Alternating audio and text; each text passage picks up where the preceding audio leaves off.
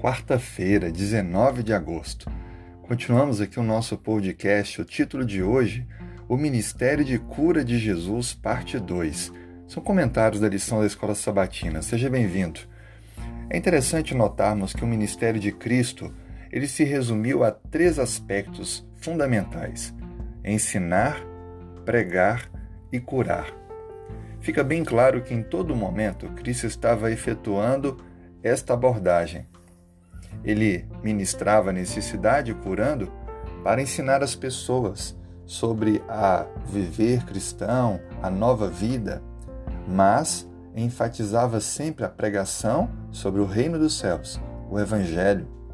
Isso fica notório, por exemplo, no episódio ocorrido no livro de Marcos, no capítulo 1, do verso 32 a 39, quando Cristo, depois de passar o dia todo curando pessoas e haviam ainda outras que queriam ser curadas, na manhã seguinte, ainda de madrugada, ele se retirou, foi para um lugar afastado para orar e de lá se dirigiu a outras regiões. Os discípulos ficaram preocupados procurando por Jesus porque a multidão estava ali à espera de novas curas.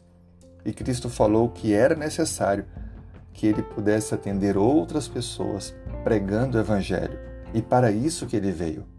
Interessante que Cristo dá ênfase à pregação. As curas era para abrir o coração das pessoas, evidenciar o aspecto divino, mas não foram as suas prioridades. A prioridade de Cristo sempre foi a pregação, o alcançar pessoas para o reino eterno. Assim sendo, cada atividade que fizermos, sendo uma ajuda ao semelhante, dar algum alimento, ajudar com cestas básicas, fazer algum trabalho social, a ênfase precisa ser a salvação, a pregação do Evangelho. Assim sendo, que possamos continuar fazendo o que está ao nosso alcance, mas lembrando que o principal é pregar, anunciar, levar a decisão.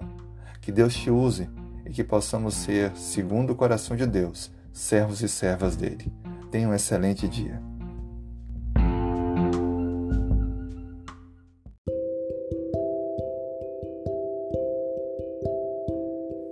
Quarta-feira, 19 de agosto. Se puder, feche os olhos. Vamos falar com Deus. Obrigado, Senhor, pelo despertar para um novo dia. Obrigado pelas forças que se renovam. Mas ainda assim, Senhor, te pedimos que aumente nossas forças, renove a nossa disposição nos ensine, nos renove no amor a Ti e a Tua palavra, para que a cada amanhecer possamos ter o desejo, o prazer de Te buscar, de estudar a Tua palavra, de conhecer mais dos Teus ensinamentos e ter o desejo de viver em nosso dia viver diário aquilo que o Senhor nos transmite. Por favor, Pai, queremos também nesse momento, juntos, orar pela nossa família, o bem mais precioso que temos. Não deixe, Pai, que nada venha destruir o nosso lar. Proteja dando saúde, proteja dando segurança, mas proteja também trazendo a cada dia a salvação.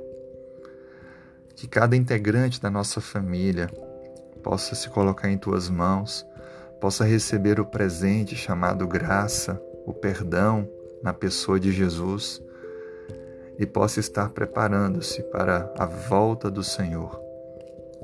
Por favor, Senhor, traga também a saúde àqueles que estão doentes, para que possam receber do Senhor esse refrigério. Dê-nos sabedoria para tomar decisões neste dia e nos acompanhe em cada passo que dermos, por onde formos, que sintamos a tua proteção, a tua guia conosco. Em nome de Jesus. Amém.